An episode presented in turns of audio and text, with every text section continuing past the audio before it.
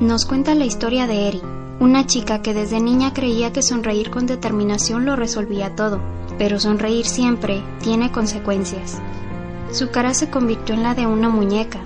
Ella creía que todos se darían cuenta de lo que le pasó a su cara, pero no, sus amigas nunca notaron nada raro. Un día mientras iba caminando, un productor la vio y le dijo que era la idol que estaba buscando, ya que tenía una sonrisa que todos quisieran y que irradiaba positividad. Eri rápidamente tomó popularidad, haciendo que las personas quisieran imitarla, cortándose el pelo como ella y usando retenedores de sonrisa para tener la misma que ella. Eri contacta a una de sus amigas para que se vean, pero esta le dice que está ocupada en su trabajo. Pero en el mismo restaurante estaba esta diciéndole a sus amigas lo que Eri le envió. Eri voltea a verlas y se da cuenta que una de ellas también se convirtió en una muñeca. Eri trata de quitarse esa máscara, pero es imposible, como si estuviera pegada a ella.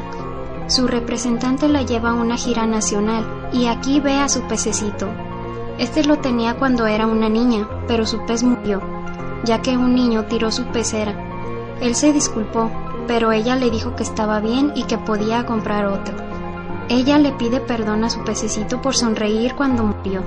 Él le dice que la perdona, pues es el único que vio su rostro verdadero y vio las lágrimas que derramó cuando murió. Ella le dice que si puede ser ella misma, y este dice que si tiene el coraje puede destruirlo todo.